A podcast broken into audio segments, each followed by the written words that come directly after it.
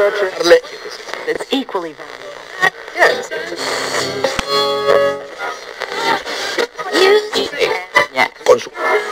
Yeah.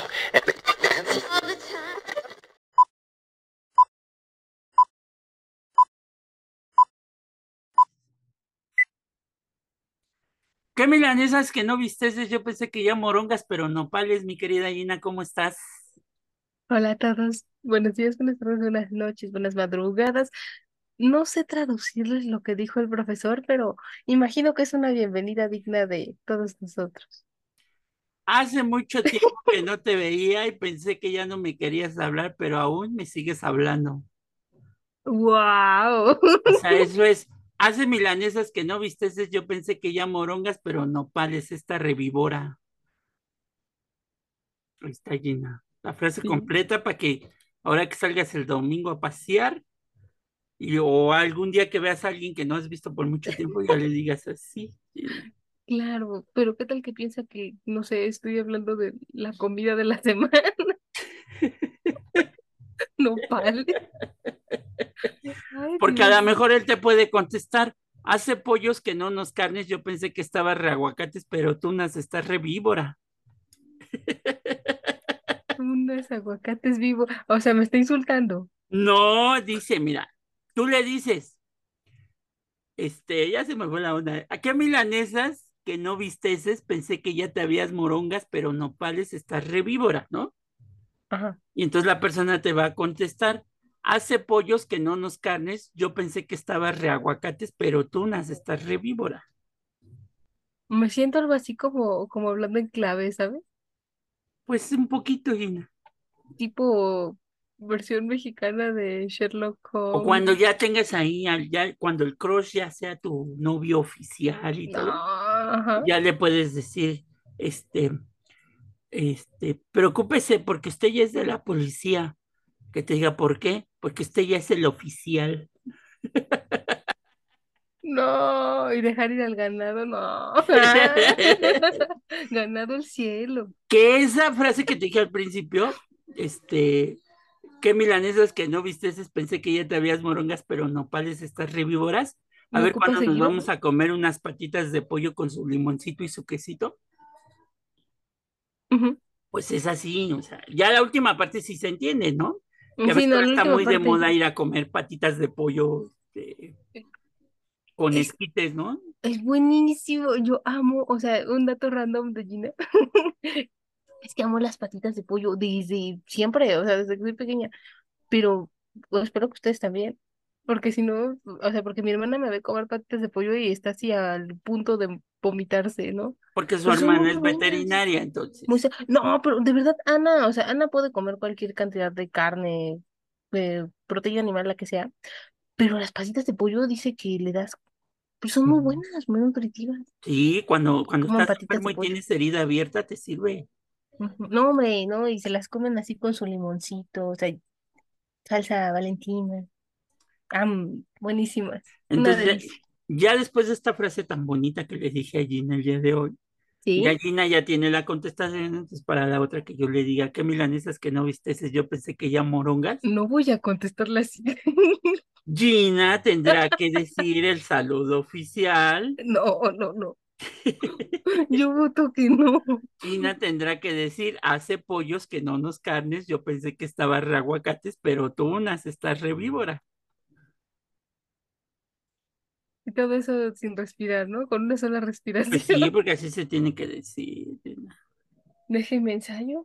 Voy a ponerme en comunicación con mis pulmones para ver si me sale y pues ya le digo. Qué bárbaro, ¿eh? Qué cosa tan exótica es este saludo.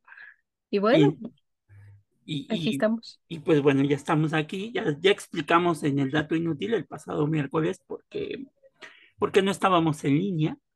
En, en el episodio de ayer de eh, Taza de Café ya también explicamos que fuimos abducidos.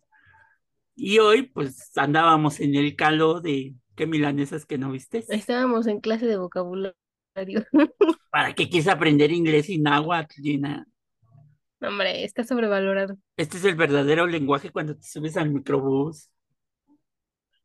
Ay, no, yo sí soy una calamidad. Fíjese que en microbús, no, no, es que me pierdo. Prefiero el metro, el metrobús. Sí, sí, ya, ya. Ah, Ya es una experiencia que puedo comprobar. Mm, vez nunca pensó que un microbús entrara a carretera. Ándale, e- esa creo que es la última vez que me subo un microbús. Entonces, Sí, ya, amigos, fue todo un viaje para mí. ya se imaginarán, mis queridos amigos. No, no traía cinturón de seguridad en la carretera. Fue emocionante, pero a la vez dije, ahorita te caigo, San Pedro. Pero no, no le caía a San Pedro, no se preocupe. Gina no creía que íbamos a entrar a carretera. Ah, ah. Pensó, ¿cómo? Xochimilco y carretera. O sea, ¿cómo? ¿Qué fue? Sí, no, fue toda una experiencia. O sea, Un gran viaje. ¿cómo? Si un día se vuelve a dar ese paseo, vayan, es toda una experiencia, pero no vayan en su carro, sería aburrido. Que lo más, lo más divertido era que Gina fuera para que vean sus caras que pone cuando sale uno a carretera. Deje de burlarse. Es parte de la experiencia. Es parte de la experiencia ver a Gina. Bueno, ya, ya sería complejo porque en la primera pues sí la sorprendí porque le dije, vamos a salir a carretera. No, ¿cómo cree? Bueno, en una de esas a lo mejor, o sea, me sorprende porque pues en carretera puede pasar todo. Entonces, para que se den cuenta. Pero bueno, pues los dejamos con el episodio, ya después de saludarlos, decirles, ah, que próximamente va a haber un curso de náhuatl para que no, no andes diciendo huichilopostli, este, mi querida Gina. Es que como se dieron cuenta, necesito refrescar mi náhuatl. Eh, necesita refrescar su náhuatl, necesita refrescar su calor. Siento que va a ser así como, ¿han visto ese meme, ese sticker en donde El objetivo es que ¡tac! la próxima vez que Gina diga huicholopostli, ya lo diga bien, pues. Eh, Ya, ya. A, ver a si ver, en el ver. próximo episodio empezamos con un saludo en náhuatl, para que menos le entiendas, pues si no le entendiste, ay, que me Esto es en que no español. viste ese, pues imagínate. Yo pensé que hablábamos de comida. Porque acuérdate que nos oyen en el mundo, entonces cuando vengan a México y escuchen a alguien decir, ¿qué milanesas que no viste? Es porque yo, yo pensaba que ya morongas, ya saben, ya no, ya no se los No chamaquean. les están diciendo la comida de la semana. Como aquí en México saludando. decimos, no les van a ver la cara de turistas. Ujú. Ah, no, que luego ah, incluso a los nacionales nos quieren ver cara de turistas, ¿eh? Por eso. Últimamente se, se ha soltado eso. Pues sí, porque como trajimos tres años el cubrebocas, pues sí nos quieren ver cara. Ahora me veo blanca, ¿no? Anda- andas, te ves, Ay, ya, te ves europea. caucásica. Ahora sí me dicen güerita y ya me la creo. Bueno, mientras te digan güerita y no te digan doñita, Ay, no, eso sí sería catastrófico. o que, o la clásica de los niños que te dicen, señora, me pasa la bolita, por favor. Cállese, los niños sí me han dicho señora. Pero bueno, luego a sus mamás sí están más o menos contemporáneas y digo, ah, bueno, ok, ok, te la paso, híjoles, niño. Híjoles. Sí, no, pero sí me da. O sea, no, no puedo decir que no me empieza a venir el instinto asesino, pero Porque qué tal si a le dicen doñita y va a decir, ¿qué? Porque traigo mi calceta y mi chancla de pico de gallo. ¿cómo No, no, mentira. No, ¿cómo que voy a salir hacia la calle? No, qué vergüenza, no, no. Y, y, y mi, y, mi, y mi bata de dormir y mis tubos en la cabeza. No, no, no, no, no, como, no, jamás saldré hacia la calle. O sea, uno nomás sale hacia la calle cuando tiembla en la noche y ya. Que, que ¿Y ahora es va muy temblar? común, ¿no? Decir doñitas, ¿no? La- que yo me imagino que lo han de haber sacado mucho de Doña Florinda, ¿no? Del- No, pues mejor que me digan doña, ¿no? Pues para imaginarme que me comparan que con María Félix. Doñita, para que lo sientan. No, no, sapo. Entonces, por Todavía eso, no. no, Gina sale, sale con toda la decoración para tirar la basura, ¿eh? Nada más para Claro, tirar sí. la basura. Mi dignidad, amigos, no, que bien. Ella ir al mercado. Hasta con decirles que el señor de la basura ha de decir, no, esto no es basura, esto es-". Ya nada más de ver la pulcritud de Gina. Así, no, no. pero- Es que, Pero bueno, imagínense qué tal que un día me vuelvo famosota, famosota, y sacan mi foto en pijama, no, pues sí. Pero bueno, los dejamos ya con el episodio. No se imaginen a Gina en pijama. No, Entonces, este. no, no lo hagan. Cuídense mucho y nos seguimos escuchando. Nos vemos, adiós.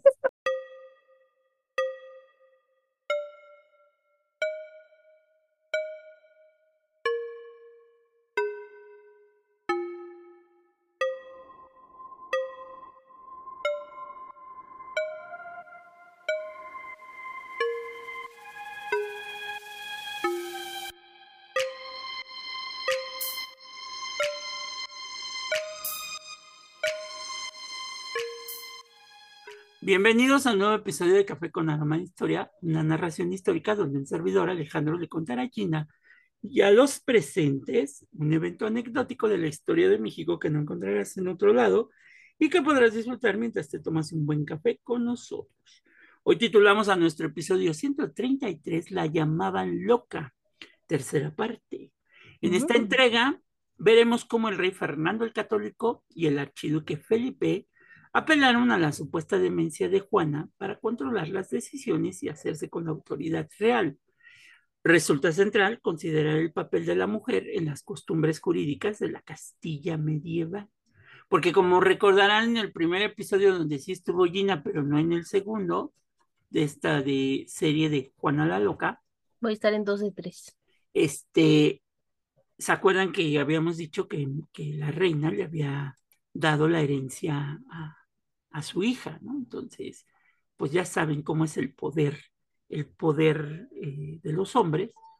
Y pues bueno, vamos a empezar con una cita que dice, y también conformándome con lo que debo y estoy obligada por derecho a hacer, ordeno y establezco e instruyo heredera universal de todos mis reinos, tierras y señoríos y de todos mis bienes a la ilustrísima princesa doña Juana, archiduquesa de Austria, duquesa de Borgoña, mi querida y muy amada hija primogénita, heredera y sucesora legítima de mis reinos, tierras y señoríos, y que a mi muerte se intitule reina. ¿No? Eso lo dijo la, la reina Chabelita en su, en su testamento, ¿no? Ok. Pero el problema es que para los reyes castellanos, aragoneses y portugueses, gobernar era hacer justicia. Aquí va a entrar el, la abogada que lleva Gina por dentro, y ahorita van a ver por qué. A ver, cuéntenos. Porque es decir, es guardar y hacer guardar la ley o el privilegio que reclama como propio cada reino, ciudad o persona, según su calidad social, jurisdicción territorial o ads adscripción corporativa. ¿no? Es lo que normalmente un presidente cuando toma posesión dice, ¿no? Claro. Guardar, Guardar y hacer guardar, guardar la las leyes que la, La la- Constitución Política de los Estados Unidos y las leyes que de esta de emanan. ella emanen. ¿no? Ese es el objetivo de un gobernante, ¿no? No es un tirano, ¿verdad? No, no, es la correcta administración del Estado para la preservación del mismo y el cuidado de sus ciudadanos. Ok. Y pues era en ese ámbito que un rey o una reina podían ganar o perder autoridad de cara a sus vasallos. Por ello, quien era aclamado como titular de la corona también era juez y fuente de derecho. O sea, que yo me imagino que también de aquí habrá salido la frase que no se puede ser juez y parte, ¿verdad? Mm, mm. No, no, pues, si no se vicia tu juicio. Pues sí se vicia el juicio. La justicia se basaba en una serie de costumbres y tradiciones que se fundamentaban en lo que se consideraba el bien común del conjunto de habitantes en el que se vivía. Este podía ser un reino, una ciudad, una villa, un pueblo, ¿sí? Que es lo que aquí en México conocemos como los usos y costumbres. Ok. Que, por ejemplo, sí existen los usos y costumbres, pero no pueden estar por encima de las leyes que la Constitución emana, ¿verdad? Sí, eso es algo Y es muy que complejo. parece sencillo, pero es muy complejo de llevar a cabo. Sí, claro. Entonces, En es caso- respeto, pero Ajá. también respeto a los derechos humanos. Si los usos y costumbres contravienen los derechos humanos, entonces es cuando hace una ponderación de derechos y bueno, pues ya, Pues, otro cantar. Y bueno, en el caso de España, el derecho era casuístico, es decir, se otorgaba justicia a partir de una solicitud y demanda según la situación, la calidad de la persona y el contexto local de cada lugar. Que esto sería hasta nuestros días, pues medio antidemocrático, ¿no? Sí, pero pues recordemos que era una monarquía entonces, ¿no? Ujú.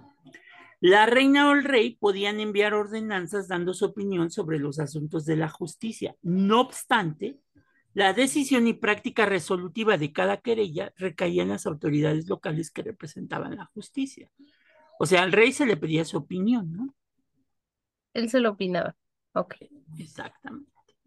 Algunos reyes y sus consejeros realizaron compendios de las ordenanzas reales con el objetivo de entender las decisiones de sus antepasados y tener elementos para actuar ante casos similares, es decir, acudían a la jurisprudencia. ¿Qué es la jurisprudencia, mi querida Gina? Así en términos mortales. Son una serie de criterios, es decir, opiniones que emiten los diversos tribunales que procuran la justicia en este país y en todos, en la mayoría. Este, por ejemplo, en México, la jurisprudencia, ah, bueno, ahora se le conoce con el nombre de eh, tesis jurisprudenciales o criterios jurisprudenciales. Antes, jurisprudencia es lo mismo, es un sinónimo, podemos decirlo así. Este, son cinco tesis sin ninguna en contrario, muy importante, es decir, vamos, uno, dos, tres, cuatro, cinco juntas. Si empiezas una, dos, tres y la cuarta ya tiene un sentido contrario la resolución, volvemos a empezar la cuenta de cero. O sea, no, son cinco criterios sin ningún en contrario con el mismo sentido para la resolución del mismo asunto. Esto quiere decir que si, aunque no es una ley, pero en un caso eh, se aplicó cinco veces, a ver, El mismo que me pongas mi estrellita en la frente, sí, se aplicó cinco veces la, el mismo criterio, entonces ya se está haciendo jurisprudencia. así es. Y esto Y quiere decir, ajá, que en el caso que vuelva a suscitarse en un tiempo futuro un caso similar donde se pueda aplicar esas, esa jurisprudencia, aunque no esté como ley, sí es válida, ¿no? Se puede aplicar, ojo, o sea, tú como abogado postulante puedes ponerla dentro de tu demanda, a me- o sea, no para hacer que el juez diga exactamente eso, sino sugerirle, porque recuerden, o sea, quien juzgue es el juez. Ustedes como postulantes lo único que van a hacer es otorgarle todos los medios de prueba para acreditar que tu dicho es el correcto, bueno, no tu dicho, no el dicho de tu defendido. Entonces, al poner la jurisprudencia, estás demostrándole al juez que otros jueces ya han Ya convenido han en un eso. criterio que exactamente a tu derecho conviene. Exacto. Y que sería legal hasta cierto punto. Es legal, sí, completamente legal. Y bueno, esto, eh, debemos recordar, es diferente porque luego, insisto, comparan mucho el derecho de México con el derecho gringo, es un completo sistema, un sistema completamente diferente, pero la jurisprudencia se parece mucho a lo que suelen hacer en Estados Unidos. Es decir, allá la jurisprudencia es ley. Aquí la jurisprudencia no No es ley, ley. pero se puede, Se puede aplicar. exactamente.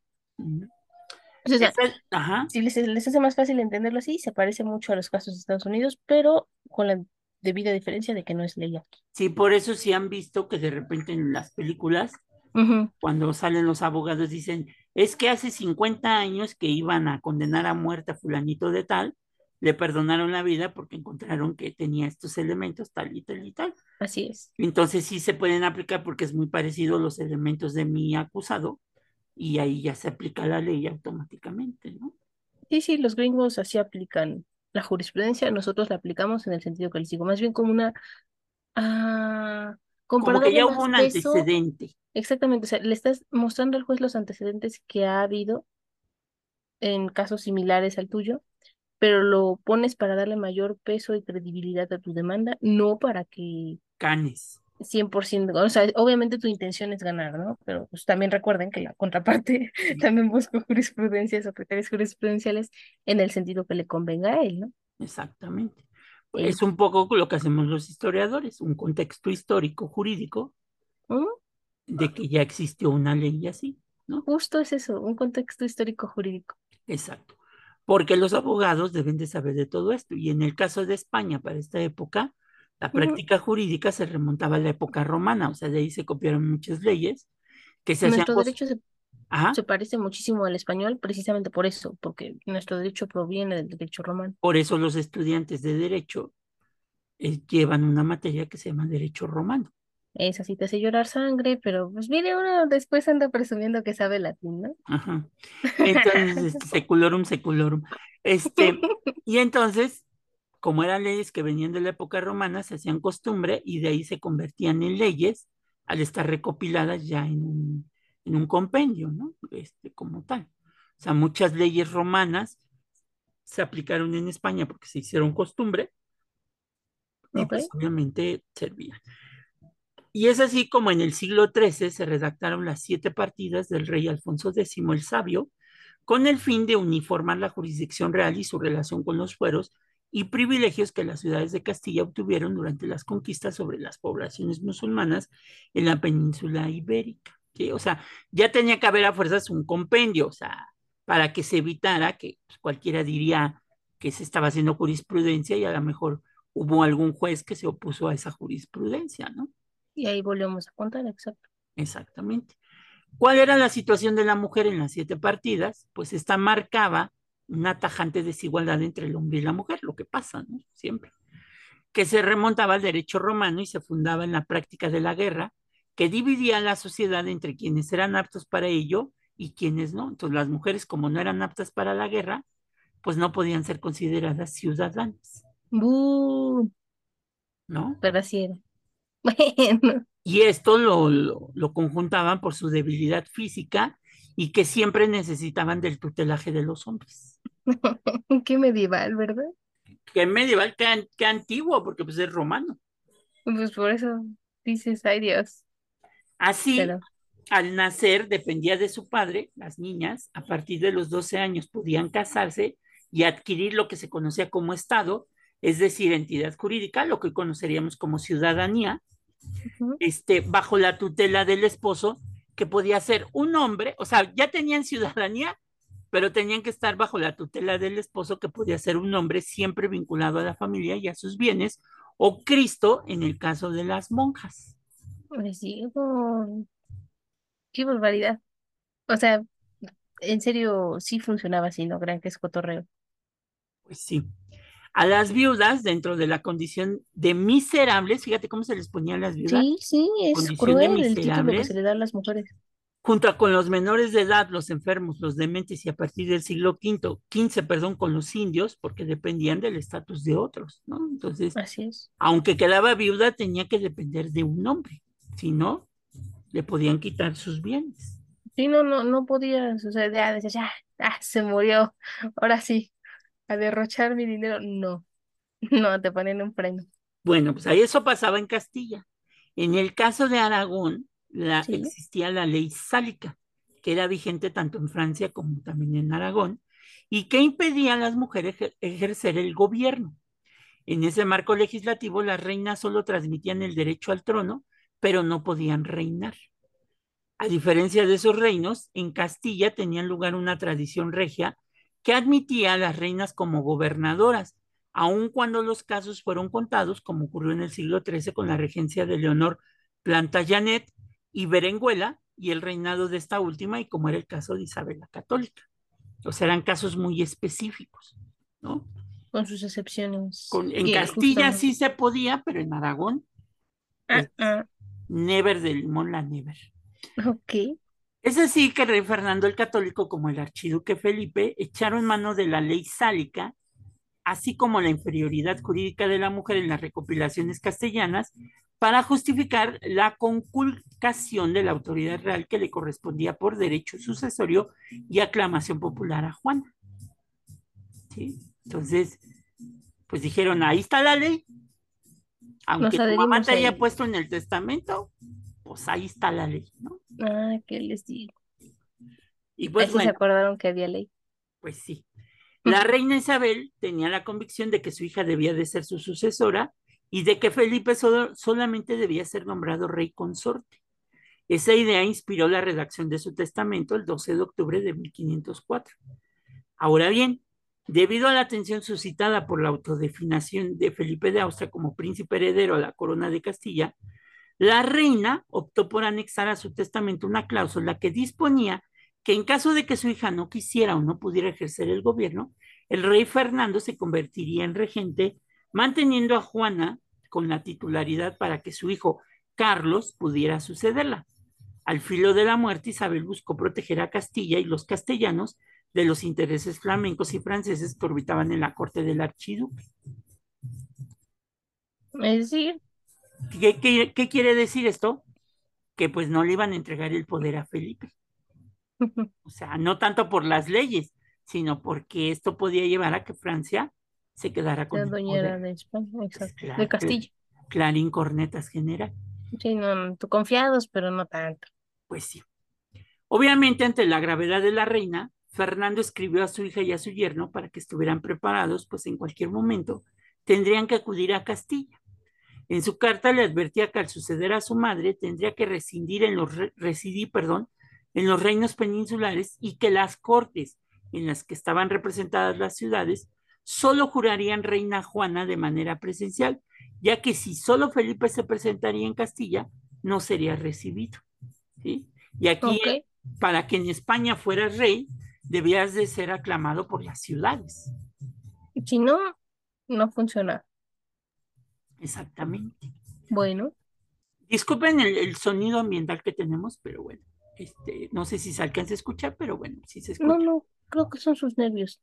Ofrezco disculpas. No, es que yo sí lo escucho porque está. Ah, ok.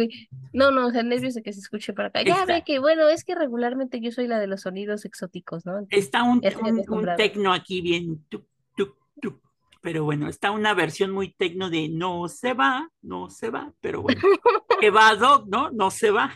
Ay, Dios. Yo pensé en la versión de Morat, pero usted piensa en la del otro grupo, ¿no? El cover. No se va, no se va. ¿Qué decir? Bueno, pues Isabel murió el 26 de noviembre de 1504, como era de esperarse. Felipe se encaminó a tomar posesión de los reinos. Este dijo, ahí te quedas en la casa, mi querida Juana, que yo voy a tomar y proclamarme como rey de Castilla. Dijo Compers. Por eso, por su parte, el rey Fernando convocó a las cortes a principios de 1505 para escuchar el testamento de Isabel y sancionar su regencia. Asimismo, Fernando utilizó el informe del médico, ojo con esto, el informe del médico Martín de Mojica sobre la delicada salud mental de Juana, que por supuestas, y digo entre comillas, pasiones, no podía gobernar por estar fuera de la razón.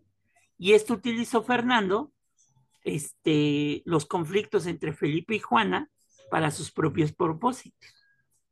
Mm. Mm, ese informe estuvo influenciado.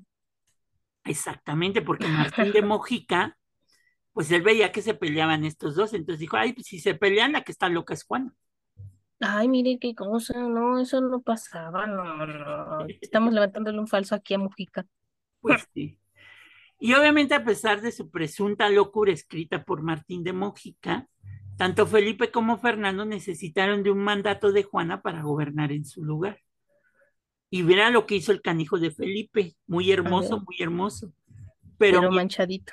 Pero mientras Felipe falsificaba la firma de su esposa para hacer público un documento. Ah, maldita lacra. Fernando anunció conflictos maritales entre su hija y Felipe, presentándose como protector de Juan. Ah, bueno, funcionó. Bueno, pero pues. tampoco digo que sea un santo. Dicen que ¿eh? la ropa sucia se lava en casa, ¿verdad? Ay, no sé, luego es mejor ir a las lavanderías. y todavía se dio el lujo, eh, Fernando, de presentar una lista de todos los agravios y maltratos que Felipe le hacía a Juana, como el privarla de su libertad, mantenerla bajo vigilancia armada y, que, y el que la obligara a firmar documentos que ella no quería asignar o no quería firmar. Entonces, por un lado el otro falsificaba y por el otro, pues también medio inventaba cosas, ¿no? Mm, o sea, ya le estaba echando su cosecha para que sonara más tétrica el asunto. Ándale, y no dijeran que era machista, ¿verdad? No, me golpeaba. Y, voy a defender a mi hija, ¿no? Mm, mm. ¿Cuántas veces en la actualidad no hemos visto eso, no? Y no es precisamente, el villano resulta ser el, que ayuda resulta ser más villano a veces. Exactamente. Así en medio de la crisis por la sucesión, se victimizaba a Juana cuando ella se encontraba encerrada en Flandes contra su voluntad y de luto por la muerte de su madre, ¿no? Así es que estos términos de revictimizar, victimizar, pues no crean que son modernos. O sea, más bien siempre ha existido, ahora se le da un nombre. Eh, sí. Y es así que Felipe mantuvo encerrada a Juana hasta el 24 de agosto de 1505, gracias a la llegada del emperador Maximiliano, el suegro de Juana, quien estaba dispuesto a mediar y en septiembre de ese mismo año, Juana dio a luz a su hija María y después hizo los preparativos para viajar a España. O sea, Maximiliano el rey de Flandes dijo, pues ya no se peleen, ya déjala libre, Este, pues que sea lo que sea, ¿no? A ver y qué entonces, Entonces, lo que van a hacer es que estos cuates van a empezar a viajar, como lo vimos en el episodio anterior, desde Flandes, o sea, los Países Bajos, hacia este, España, pero van a pasar por Inglaterra, en donde Juana, fíjate, los argumentos que le servían a Juana para defender el trono de España. ¿Por qué va a viajar a Inglaterra Juana? Pues porque en Inglaterra estaba su hermana casada con Enrique VII, ¿no? Este, Ok. aquel mismo que para separarse de la hermana de Juana, que lo vimos en el episodio anterior, Ajá. pues creó una nueva iglesia, que es la iglesia anglicana, Sí, para separarse de la autoridad de, de este, del Vaticano. del Vaticano, ¿no? Pero mire qué listo, ¿eh? O sea, no funciona, pues me invento una iglesia. Pues sí, hay, hay como, como hay gente que se inventan otras cosas para no divorciarse, pero bueno, para divorciarse Ah. más bien.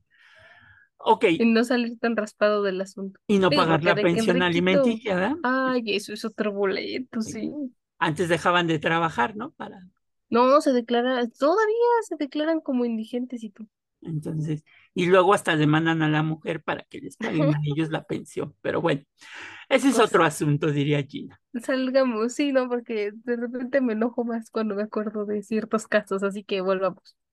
Una de las pocas fuentes que tenemos sobre las actividades de Juana en Inglaterra menciona que la reina hizo su entrada en Windsor, en Windsor, ¿eh? no en cualquier lado, el martes 10 de febrero. Es probable que fuese a instancias de Enrique VII y puede ser que su intención fuera facilitar el proceso de paz que tenía Inglaterra con España, ya que quería obtener la firma de Juana en lo que parece ser una versión más breve y menos dura del tratado de amistad que ya había firmado Felipe, que había sido más rudo y que rubricó la reina el 12 de febrero del año de 1506, ¿no? Juana llegó con un séquito de borgoñeses, flamencos, españoles e ingleses, entre ellos el conde Arundel, William Blount y Lord Montagu, quien más tarde se casó con su dama, con Catalina, entró en el, per- en el parque pequeño de Windsor, casi escondidas por la parte de atrás del castillo, hacia la Torre Nueva del Rey. Al pie de la escalera, el rey Enrique se acercó a besarla y abrazarla, a pesar de que el rey de Castilla le había pedido muchas veces que se quedase en sus habitaciones y que no cuidara en hacerle tanto honor. O sea, que la tomara de a loca, es lo que quería Felipe, ¿no? Sí, sí. Dije, "Ah, no, no está en sus cabales, entonces no es válido el acuerdo. También ahí, al lado de la escalera, le esperaban Catalina, hermana de, de Juana, y Mary, su sobrina, con un gran séquito. La acogieron afectuosamente y pasaron todos juntos a las habitaciones del rey, o sea, no a cualquier, a cualquier Lugar. ¿no? Curioso, curioso. Curioso, curioso. Juana impresionó mucho a Enrique VII y en el curso de esa visita semioficial y muy fastosa, el rey percibió las gravísimas tensiones latentes entre Juana y Felipe y que con él se quitó de este, ¿no? Años más tarde, Enrique VII se lo comentó al embajador Gómez de Funsalida y dijo lo siguiente, cito, cuando yo la vi, muy bien me pareció y con buena manera y con, y con tan eh, con tenencia hablaba y no perdiendo punto de autoridad y aunque su marido y los que venían con él la hacían loca, yo no la vi sino cuerda. O sea, más bien le están, le están achacando algo que no es. Y pues bueno, entre hombres te veas, Felipe y Fernando tuvieron que aliarse para combatir la legitimidad de Juana, confirmada por las Cortes a la titularidad de las coronas de Castilla y Aragón. El 27 de junio de 1506 se reunieron para acordar que Fernando se retiraría de Aragón, donde era monarca legítimo, y dejaría Castilla en manos de Felipe siempre y cuando mantuviera el mando de sus órdenes militares y la mitad de los beneficios de las Indias. En otro tratado, ambos declararon la incapacidad de Juana para asumir la autoridad regia, argumentando que no quería ocuparse ni gobernar los reinos de Castilla y Aragón. Incluso manifestaron que si ella quería ejercer autoridad por sus enfermedades y pasiones, éstas se perderían y destruirían los reinos. Ah, Ahora resulta que es muy buena persona, ¿no? Pues sí. Mm. Y, Ju- y Juana pues les demostró todo lo contrario. En los primeros meses de su reinado, se negó tajantemente a hacer cualquier cosa que consideraba contraria a lo que ella concebía como la voluntad de su madre y de los intereses de su padre, incluso negándose a firmar documentos. A consecuencia de esto, su marido y los partidarios de este la someterían a medidas deshonrosas, incluso manteniéndola incomunicada por largas temporadas. Ni con esto consiguieron socavarla la lealtad que tenía hacia su padre. O sea, Felipe la quiso presionar, ¿no? Dijo mangos. Mangos, de aquí soy. Pero en estos días, antes de volver a verlo, Juana estaba incierta y temerosa de su padre. Le había contado que Fernando pensaba que estaba loca y que no la quería en Castilla. Se vislumbraba su temor y su incertidumbre en la audiencia breve que concedió el embajador de Fernando, Pedro de Ayala, el 3 de abril en Folmont, donde Juan Manuel acompañó a Ayala hasta la puerta de la habitación de la reina y ahí, cito, le avisó que si quería complacer al rey no quedaría mucho tiempo y así haría un buen servicio. O sea, comes y te vas. ¿No? Tan de moda siempre. Pero me encanta porque no los dejan ir con el estómago vacío, qué amables. sí, no, o sea, sería una falta de educación muy grande. Panza llena, corazón contento. Ah, Ah. muy listos. Claramente advertido de lo que tenía que hacer para complacer a Felipe, Ayala pasó adelante. Cito, cuando entró en la sala, escribió Quirini, después de hablar con el embajador, la reina le recibió cordialmente y no le permitió besar su mano, insistiendo que tomase asiento. Con gran ternura le hizo muchas preguntas para saber cómo estaba su padre, pues había estado seis meses sin recibir noticias de él. O sea, el papá le aplicó la ley del hielo. Mm, Le preguntó si era verdad que quería hacerle tanto mal como le habían dicho. La reina le preguntó si era verdad que después de ser informado sobre la tormenta en la que ella había caído con su barco, habían declarado que ella y su marido habían regresado a Flandes y no tenían intención de pasar adelante.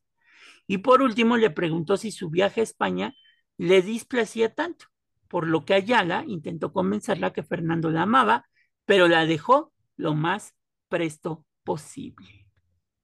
No, pues entonces eso no es amor. Enamora su poder, no hay.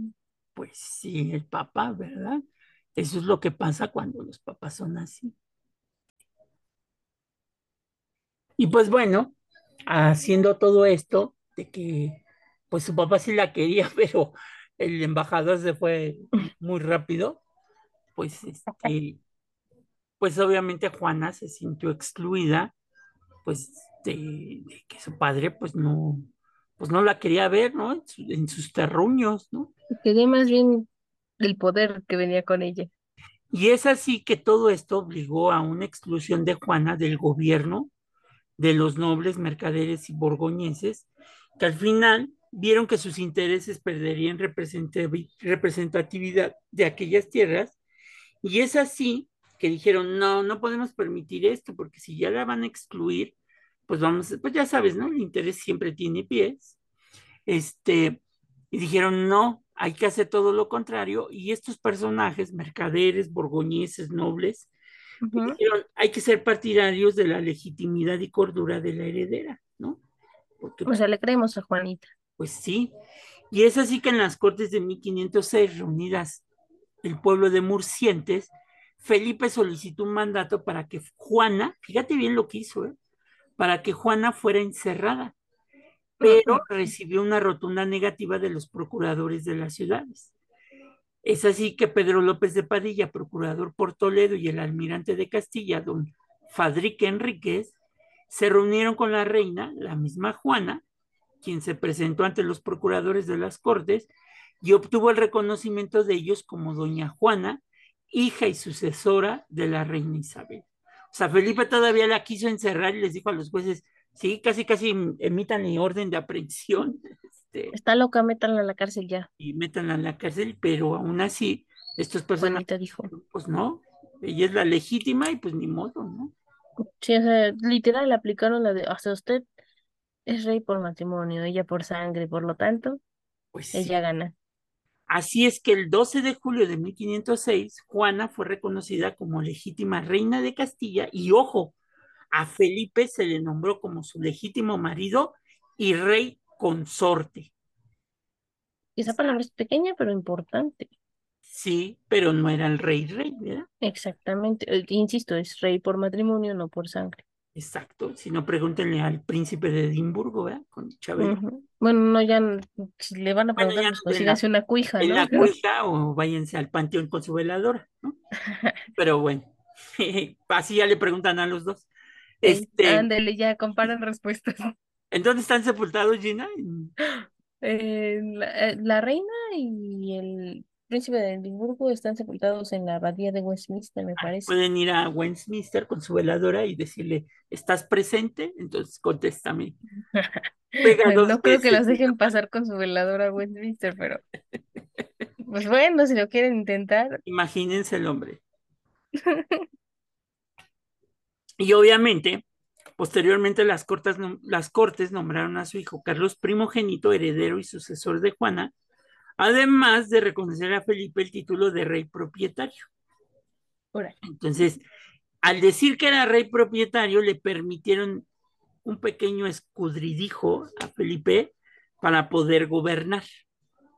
O sea, le quitaron lo consorte y le pusieron rey propietario, porque acuérdate que las leyes decían que una mujer tenía que depender pues de un hombre para no perder sus derechos, ¿no? Mm, qué barbaridad. Pero ¿qué crees? ¿Qué pasó? Que Felipe pues no tuvo mucho tiempo para disfrutar ser rey, pues se enfermó y murió el 24 de septiembre de 1506. Ya ve, por andar de codicioso. Pues sí, y yo creo, me voy a echar una frase rimbombante, yo creo que la reina, eh, Juana le ha de haber dicho, qué tranza mi corazoncito chulo, se estaba usted creyendo bien harto lo de mi rey, ¿no? ¿Qué dijiste? A esta le voy a dar vida de princesa, pero pues, porque todo lo que me dices es puro cuento. O sea, me quisiste ver la cara de estúpida. Pues adiós. Sí, pues, ¿no? pues se murió, Ya ven, el pecado le llegó la penitencia. También curiosamente, porque con la repentina muerte de Felipe, Juana dio una estrategia para proteger los derechos sucesorios de su hijo, porque ¿qué crees? Que ya el Mm. papá, Fernando, estaba listo y dispuesto, y como Fernando el católico se acababa de casar con una mujer joven, entonces, que ya después hablaremos, porque esa mujer joven con la que se casó el rey Fernando, Sí. también amante de Carlos I de España, V de Alemania, o sea, el hijo de Juana. Tuvieron, es más, un hijo, no reconocido por Carlos, Qué barbaridad. que la esposa de Fernando tenía, ahora sí que se aplicó la canción 40 y 20, ¿verdad? Nada más que la esposa de Fernando tenía 36 años y, Carlitos, 36 y 20. y Carlitos tenía 17. Eso suena más perverso todavía, pero bueno. O sea, bueno, cada quien. Sí, sí, no, ay, Y pues Pero- bueno, para proteger el derecho que tenían sus hijos, declaró inválidas las, las mercedes y regalos y privilegios que Felipe le había otorgado a sus allegados y mandó su suspensión, o sea, a sus cuates, ¿no? Dijo, pues ya se, ahora sí que, como dicen en mi pueblo, muerto el perro, pues se acabó la se rabia. acabó la rabia. Y entonces les quitó todos estos privilegios, se deshizo así de los leales de su esposo que la habían amedrentado, porque fueron las que le decían a Felipe, enciérrala y manténla encerrada y di que está loca, ¿no? Y otra acción emprendida por Juana para afirmar su legitimidad como reina fue intentar trasladar ella misma el cuerpo de su difunto a Granada al lado de la reina Isabel. O sea que la reina mandaba, porque el canon decía que la reina tenía que irse a Flandes, a lo que hoy es Austria, a dejar el cadáver de su marido. A Flandes. Y ella dijo, Niguas se queda donde está mi madre, la reina Isabel, ¿Por qué? Porque lo digo yo. porque lo dice la reina, efectivamente. Sí. Bueno, siendo la reina, pues. por eso mucha gente decía que Juana estaba loca, porque a quién se le ocurría ir con el cadáver de su esposo. Pues para asegurarse que estaba muerto después de tanto coraje que le hizo pasar. No vaya a resucitar este desgraciado. Pues sí. Este, Pero en, pero en verdad a lo que Juana le preocupaba era que su hijo Carlos perdiera sus derechos de gobernar Castilla, León y Aragón, pues su padre, como ya lo habíamos dicho, viudo, había celebrado nuevas nupcias con Germana de Foix, sobrina del rey de Francia. Entonces, ¿qué quería decir? Que si Juana no protegía los derechos de Carlos, el rey Luis XII de Francia, por la cercanía con Germana de Foix, podía convertirse en rey de España. Y pues eso no le gustaba, ¿verdad? Que un extranjero gobernara sus tierras, dijo, pues no, no está padre.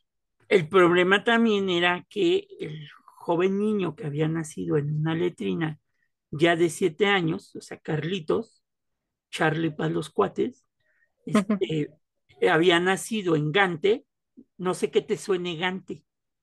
Gante. Fray. Pedro. ¿A poco? O sea, Fray Pedro de Gante, sí, claro. Exactamente. Él también Fray Pedro de Gante hay muy poca gente que sabe que era primo de Carlos I de España. No manche, mírenlo. No, tenía conexiones ese chico, ¿eh? Ese chico, ese chico. Tremendo. es que vamos, para darle sabor picosón a esta historia. está, sabor picosón. Ya estamos así como muy, muy amarguis, entonces mejor sabor picosón.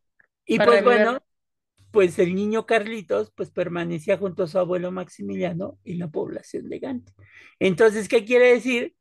Que Fernando, bueno, que Carlos, perdón, pues nunca, nunca aprendió español y lo único que aprendió fue el alemán.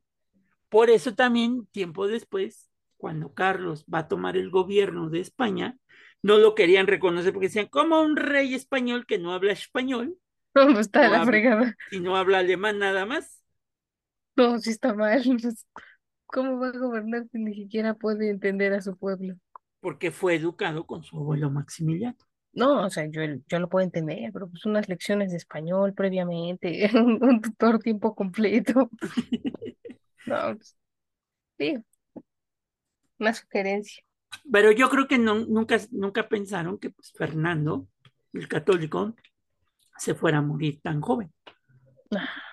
Entonces eso obligó. Para eso nos funciona. Eso obligó a que. Y, Carlos se comportó después como su papá, como Felipe. Me lleva, eso le tenía que sacar ahí, ¿no? Porque Carlos mandó también encerrar a su mamá en una torre. Sí, les digo, tenían un problema con eso de encerrar mujeres. Y luego, ya lo veremos en el siguiente episodio, este, pues hizo algo muy parecido a lo del papá la obligó a Juanita a firmar que dejaba la corona en manos de su hijo Carlos. No, mira, este, este siquiera, no sé decir si fue más cínico o más amable. No, sí fue más cínico. Falsificó. Ah, no sé qué es peor, falsificar firmas o obligarte a firmar.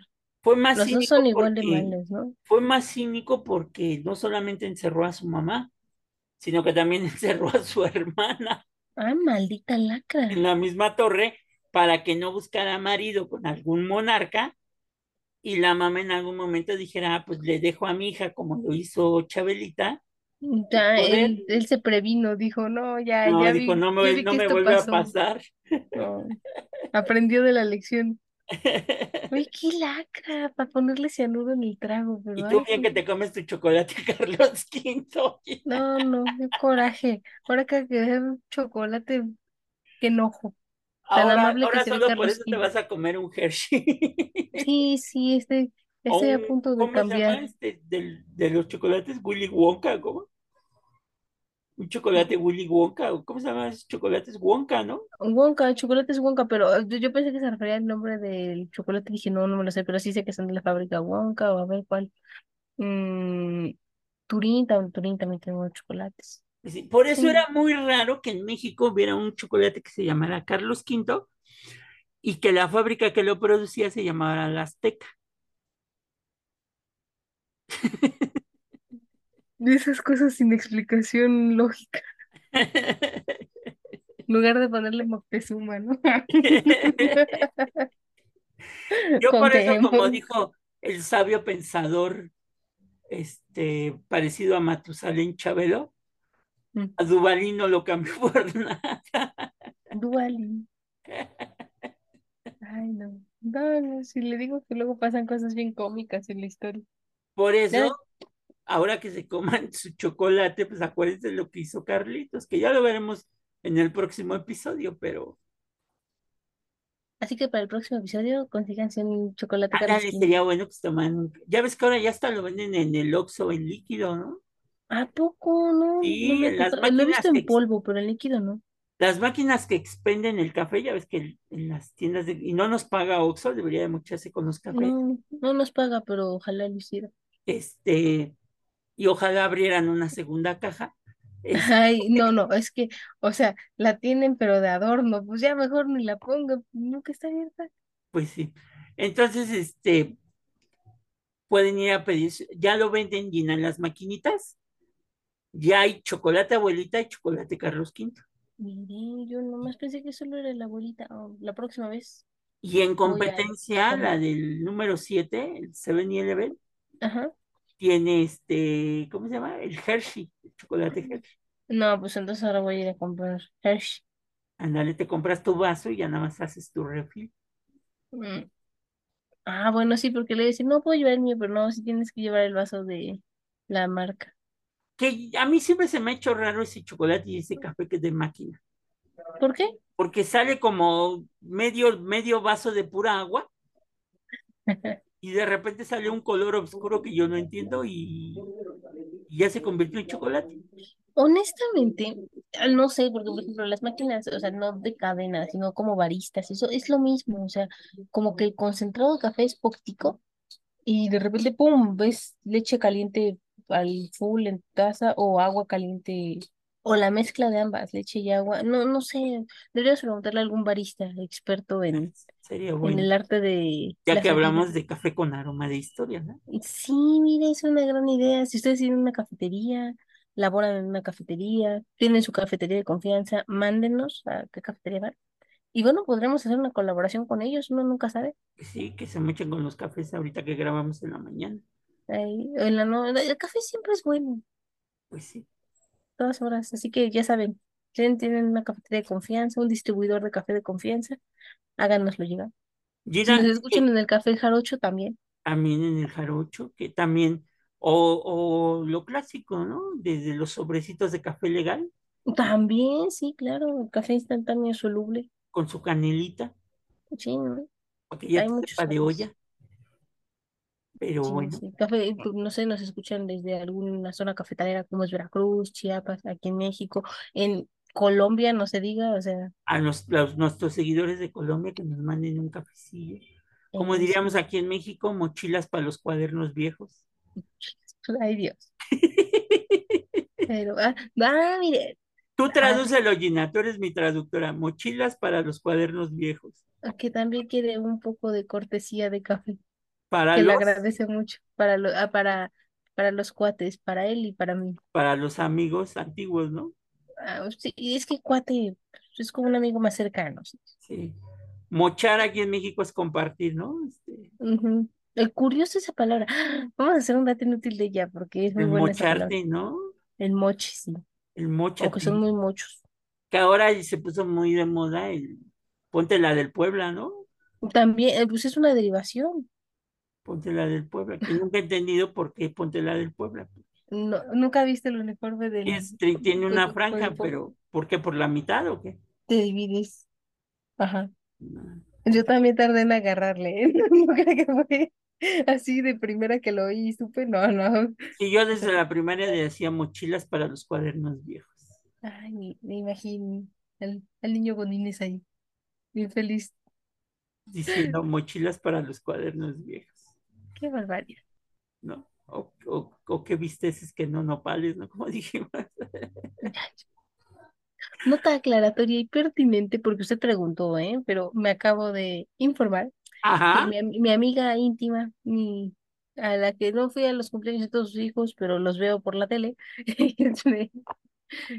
Chabelita y su esposo, están enterrados en la capilla memorial de Jorge VI del Ah, Reino Unido. ah, perfecto. Sí, sí, se le dieron servicios en ¿En la abadía de Inglaterra? Westminster. En Inglaterra, sí. ¿Chabela la Beata? No, hombre, bárbaro.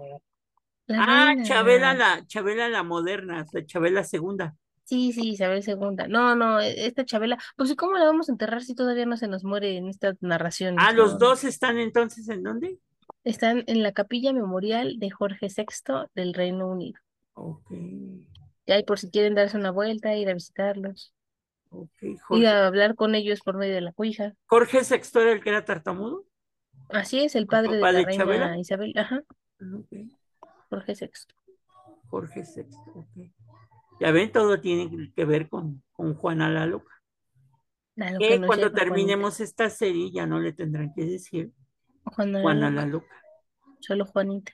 sino la reina Juana. A la reina Juana, pero Juanita para los cuates. Y como ustedes y ella y nosotros ya somos cuates porque conocemos su verdadera historia, se les permite decirles, Pues sí, y también quitarnos eso de que estaba loca de amor. no, no estaba loca de amor, más bien la quisieron como a todas endulzar su historia Exacto. de esa forma. Pero bueno. Pues Gina, ha llegado el momento más triste de este, de este día, que es... No, deberás de aprenderte una canción, Gina, que dice, que decía los Looney Tunes, lástima que Termino, no, claro que lo escucharon el show de de hoy. hoy. Pronto volveremos con mucha más animación. Porque, porque no es. Nuestro rey ay Dios. Vaya, Gina, hasta que coincidimos en una caricatura que sí viste. No, no la vi enteramente, pero esa canción sí la escuchaba. O sea, no, no que la escuchara diario, sino que mi mamá de repente la cantaba precisamente cuando nos íbamos a algún lugar o nos despedíamos de alguien. Era como gracioso que lo dijera. Ya después pues, quedó en mi memoria, ¿no? Y ahorita que la cantó, haga de cuenta que viene el flashback. Sí, el Porky, Porky, nuestro rey favorito, sin igual. Ay, pero bueno, Y terminaba diciendo, eso es to- to- to- todo, amigos. eso es todo, eso es todo, eso es todo, amigos. Ah, mira, Gina, sí se. Cuídense mucho, nos escuchamos la siguiente semana. Y eso, eso es todo. amigos. Bye. Vaya, Dios.